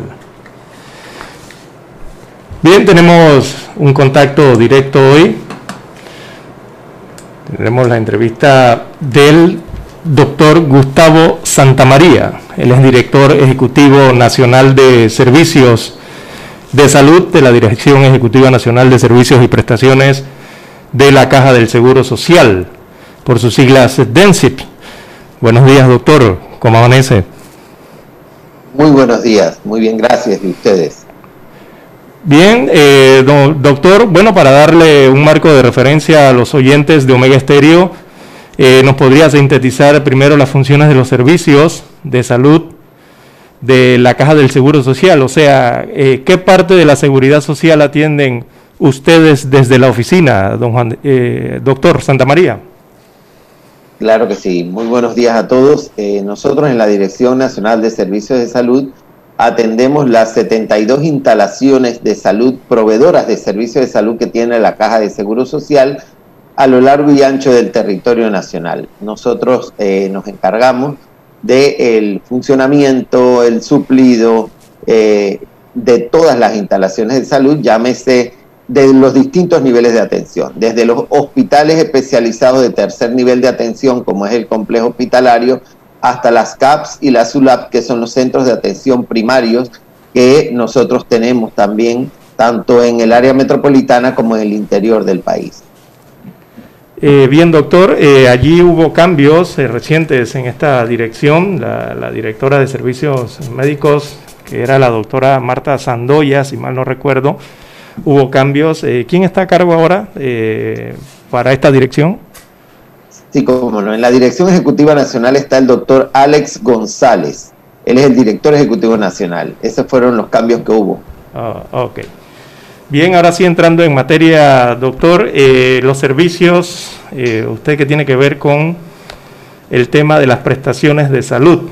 Entendemos allí que a través del programa de enfermedad y también de maternidad se incluyen entonces todo lo que tiene que ver con hospitalizaciones, con los ambulatorios, ¿verdad? La odontología, lo que son las cirugías, toda esta parte quirúrgica, que creo también entiendo, ustedes forman parte de las farmacias, eh, todas las prestaciones que tienen que ver con esto, ¿no?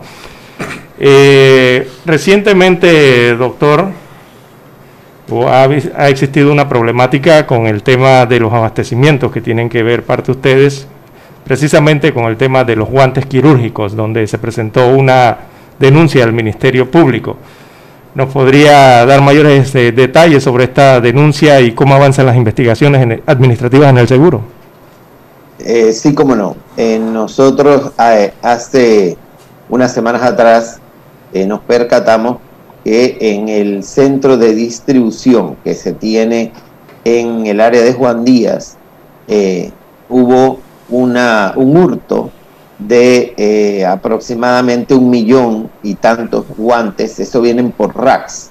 En esos racks eh, pues se calcula la cantidad de un millón y tantos guantes. Esto se puso eh, en conocimiento y se hizo una denuncia ante el Ministerio Público, toda vez que en este momento de pandemia ese es uno de los insumos de más preciados y, de, y más escasos también en el mercado nacional e internacional, toda vez que todo lo que tú tengas que hacer en materia de atención con los pacientes hospitalizados requiere que el personal de salud utilice guantes, tanto estériles como no estériles, dependiendo del procedimiento o el, el, grado de atención que se le vaya a brindar al paciente en un momento determinado. Pero siempre el personal de salud debe estar protegido aunado a esto, en estos, en estos momentos de la pandemia y en estos momentos en que nosotros tenemos y hemos podido percatar, nos hemos podido percatar que a nivel mundial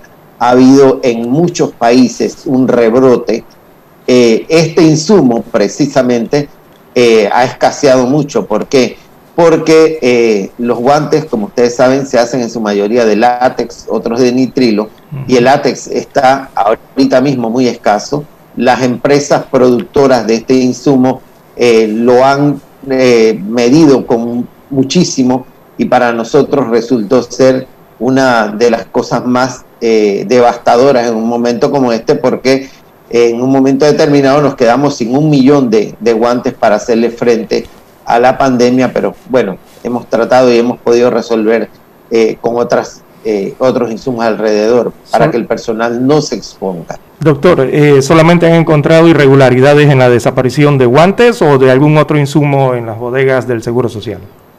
Solamente los guantes. Eso fue lo que nosotros encontramos y eso es lo que se presentó la denuncia y pues el Ministerio Público está a cargo de esta investigación como debe ser.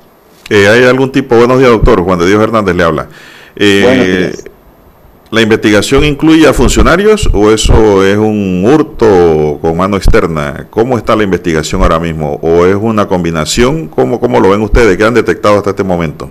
Bueno, administrativamente hemos visto que sí incluye a, funcionarios. No puedo dar detalles en, en particular porque esto es una situación que se mantiene a nivel del Ministerio Público, pero sí, por allí viene el asunto, ¿no? Entonces, por eso es que estamos nosotros con mucho interés de que esto se resuelva cuanto antes, porque eh, tenemos que detectar la fuente de donde se desaparecieron estos insumos en un momento tan importante como este. ¿Cómo se percatan de esa pérdida, doctor?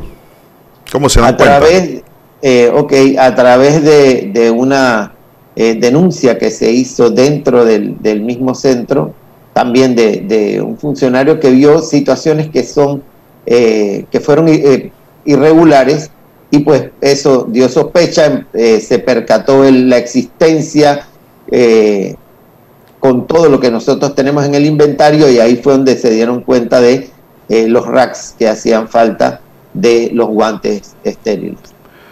Cómo no, doctor. hay otro punto que hay que tocar, don César, con el doctor. ¿Cuál es la situación en torno a los reclamos públicos que se han dado de los médicos intensivistas por falta de insumos y equipos de protección adecuados, ya que según se ha manifestado, pues eh, mucho, muchas personas, eh, funcionarios de la Caja de Seguro Social, han perdido la vida con la COVID-19. Y esto es un tema que alarma a los médicos que han elevado la voz a lo más alto de lo que es la opinión pública para que se conozca lo que está pasando allá adentro. Usted como funcionario de alto rango, ¿qué nos pudiera decir en relación a este tema? Claro que sí, con mucho gusto. Esto fue eh, abordado con ellos mismos desde el día uno en que, en que eh, hicieron sus sus protestas y antes de esto. Eh, mira, los insumos por los cuales eh, ellos protestaban en base están a los equipos de protección personal. Nadie en la caja de seguro social de nuestros funcionarios ha entrado a ejercer su función sin un equipo de protección personal, porque de hecho no puede, no puede. Lo que no tenemos nosotros en este momento es como en épocas anteriores. Anteriormente nosotros suplíamos los almacenes con equipos de protección personal que nos alcanzaban 3, 4 y hasta 6 meses eh, eh, de existencia y eso se mantenía en el almacén. En este momento nosotros estamos comprando de acuerdo a lo que nos puede vender los proveedores y los proveedores te venden para tener dos semanas, una semana. Lo más que hemos podido tener en alguno de los insumos es consumo para un mes. De allí no podemos tener más, no porque no haya dinero para comprar y porque no haya la gestión administrativa, sino porque no hemos tenido dentro del, del, equipo, de la cantidad de proveedores que le pueden vender a la caja de seguro social quien nos provea el insumo para más de este tiempo. Entonces, esa es una de las cosas por las que nosotros los abordamos y le dijimos, bueno, nosotros no, ninguno de ustedes ha entrado sin el equipo de protección personal. Lo que no hemos podido es tenerle en los almacenes suplidos para que ustedes tengan dos y tres meses de eh, equipos de protección personal en el Lo otro era sobre los medicamentos. Había dos medicamentos importantes que eh, ellos eh, requieren para el, uso de la sedación de los pacientes intubados. No es que nosotros no tengamos medicamentos para la sedación, pero estos dos medicamentos son de más rápida acción y de menor cantidad de dosis entonces, estos dos medicamentos tenían un problema con el registro sanitario. La caja de seguro social no puede comprar eh, medicamentos sin que esté el registro sanitario adecuado. Entonces, tan pronto esto se solucione, nosotros podemos adquirir el bien y nosotros lo podemos comprar. También es decir, doctor, ¿no hay el medicamento en este momento? Sí hay, ya hay medicamento. Ya, hay medicamento porque eso se tramitó y se le pidió a la, porque Farmacia y Drogas es quien da los registros sanitarios, eso no es la caja de seguro social, pues y hemos tratado de que nos eh, aceleren al máximo los que tienen problemas con registros sanitarios, pero los que son problemas de producción a nivel de las mismas eh, empresas productoras, pues ya ahí no podemos hacer más que esperar hasta que ellos tengan el insumo para que nosotros lo podamos comprar. Eh, ¿Quiere decir esto, doctor, que sí existen los insumos? Eh, sin embargo, los intensivistas se quejaron de que decían que no habían, inclusive yo recibí personalmente una llamada de un médico esto, que me dijo que a él le dijeron que tenía que usar la, la misma bata desechable eh, al día siguiente porque no había. Esto, entonces esto nos indica que es un asunto lo, logística o distribución dentro de la propia institución porque en el stock en el almacén hay. Es la pregunta que le hago. Nosotros tenemos, si hay algo que tenemos, es que desde el día uno de la pandemia el director general instruyó para que eh, un personal de precisamente de auditoría de los servicios de salud se encargaran de verificar que nadie entrara a ninguna de las instalaciones sin el equipo de protección personal que requiera para las funciones que ejercía. Entonces hemos tratado de que eso se mantenga siempre al día. Ningún funcionario entra sin la bata, ni, ni sin la mascarilla, ni sin el equipo de protección que requiera para el lugar donde ejerce. Si tú ves, hay personas que eh, dentro del equipo de, de salud requieren una mascarilla de cuatro tiras. Hay otros que requieren el gorro, la mascarilla N95, requieren una pantalla protectora, requieren bata, otros que requieren overoles, otros que requieren además eh, zapatos. Eso depende del área en donde tú ejerzas tu función y donde tú estés atendiendo. Entonces, hemos tratado de que todos tengan su equipo en el momento que lo van a utilizar para que nadie entre sin el equipo de protección personal. Para nosotros es indispensable eso. ¿Por qué? Porque un funcionario de salud que nosotros tengamos de baja para nosotros es catastrófico porque se dejan de atender muchísimos pacientes que requieren en este momento de que haya personal de salud que cuide su estado de salud con el que llegan a los hospitales. Doctor Santa María, eh, bueno, como ya nos explicaba, ustedes atienden todas las instalaciones de salud, ¿no? Desde los CAPS hasta los hospitales mayores, más grandes de alto nivel. Eh, normalmente allí siempre se encuentran nudos críticos en cada una de esas unidades ejecutoras, por eso siempre esta dirección de prestaciones y servicios de salud casi siempre ha estado en el ojo de la tormenta, ¿no? Y en la queja de los asegurados. Eh, en cuanto, doctor, al tema de mora quirúrgica, también que tiene que atender la DENSIPS, como se le conoce por sus siglas, eh, se han reactivado las operaciones en los hospitales en medio de toda esta pandemia, muchos asegurados tienen operaciones pendientes y quieren conocer al respecto. ¿Qué nos podría avanzar? Claro que sí. Mira, esto es, eh, esta es la situación. El día 25 de marzo de este año, el Ministerio de Salud, como regente de salud del país, suspende en todas las instalaciones eh, del, de salud públicas las consultas externas y las cirugías electivas. Desde ese momento se cerraron ambas cosas. En el mes de julio, el 20 de julio exactamente, la Caja de Seguro Social, tras una gestión administrativa del director general con el ministro de Salud, eh, eh, y por las necesidades de la atención a los pacientes con enfermedades crónicas, eh, pide y solicita y se le concede la autorización para la apertura de las consultas externas para la atención de pacientes con enfermedades crónicas pero hasta este momento la apertura de las cirugías electivas no se ha dado. Y en este momento está un poco difícil que eso se dé y te voy a explicar por qué. La razón es la siguiente. Es verdad, hay muchas personas que tienen en este momento un eh, sinnúmero de cirugías pendientes, pero eh, los quirófanos en todas las unidades ejecutoras se convierten en unidades de terapia intensiva para un paciente que así lo requiera. Uno. Dos, un paciente que es sometido a un estrés quirúrgico es un paciente que también está inmunocomprometido y que puede ser presa fácil de un contagio. Por mucho que tú tengas un hospital declarado no COVID, tú puedes tener una prueba de PCR, que es la, el top 10 de las pruebas diagnósticas para COVID-19 negativa y eso ni siquiera te da un 100% de certeza de que cuando entres a un hospital tú no tengas COVID o no estés en esa fase de incubación que no es detectada a través de la prueba.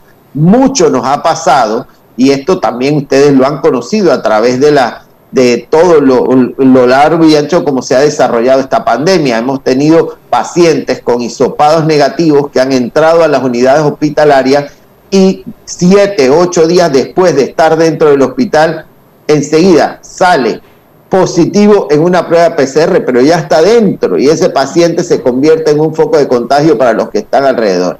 Esto es algo que nosotros no podemos permitir que suceda en un paciente con una cirugía electiva que ya viene, ¿verdad?, con un estrés quirúrgico que se somete a una inmunosupresión y que puede ser presa fácil para contagio y para complicaciones que pueden comprometer su vida. Entonces, por eso, hasta este momento, el Ministerio de Salud, que es el regente de la salud, no ha dado la autorización para la reapertura de las eh, eh, cirugías electivas en ninguna de las instalaciones de salud públicas de este país. Muy bien, doctor. También en otros temas que maneja eh, la oficina donde usted labora, está el tema de la atención primaria de salud. Eh, doctor, ¿qué adelantos hay en, ese rubro? Que a veces es malentendido o, o no es entendido completamente por los sectores médicos y tampoco por la población. Usted acaba de, de dar en el clavo, así mismo es, porque si hay algo que todavía no es entendido en este país a cabalidad es la atención primaria en salud. Mira, yo, yo soy un fiel creyente en la atención primaria en salud, no de palabras, sino de acción, porque atención primaria en salud es acción comunitaria, es educación a la población, es abordaje y el cuidado de la salud, no de la enfermedad, porque son dos cosas diferentes. Es el cuidado de la salud para evitar que la población se enferme y acuda a una instalación de salud en búsqueda de, de algo que ha perdido, es estar pendiente del agua, de los eh, servicios sanitarios, es estar pendiente de las excretas de la basura. Esto no era la forma como la Caja de Seguro Social inició su eh, o fue concebida su atención, porque la Caja de Seguro Social siempre ha sido muy eh, dedicada a la atención de la morbilidad de los pacientes, más no de la atención primaria. Pero en este momento de la historia, en donde la atención primaria cobra eh, vida, nosotros tenemos ahorita mismo algo importante. La atención primaria sale a la calle en la caja de seguro social eh, con equipos de respuesta rápida, buscando en las casas, en las calles, en los barrios, eh, pacientes haciendo barridos y sopados, verificando los, los, equipos de protección personal, educando a la población para que mantengan su distanciamiento físico miren, esta pandemia nos ha cambiado a todos y, parte es justo el abordaje de los pacientes a este nivel. Igual estamos haciendo evaluaciones, ¿por qué? Porque no es nada más atender el momento de la pandemia. La pandemia sabemos que en alguna época de la historia va a, pasar, pero nosotros tenemos que reinventarnos dentro de la atención primaria en salud, en la caja de seguro social, para que podamos cuidar de la población su salud y no solo atender la enfermedad. Eh, doctor, en cuanto a las contrataciones de personal de salud, ¿cómo está este renglón? Ya que ahora hay una, una demanda más grande de médicos, enfermeras y auxiliares y otro personal conexo. Eh, han contratado nuevo personal, van a contratar y también si ya han contratado están al día ustedes en el pago porque las enfermeras se han quejado que no les han pagado. No sé si eso los incluye a ustedes también.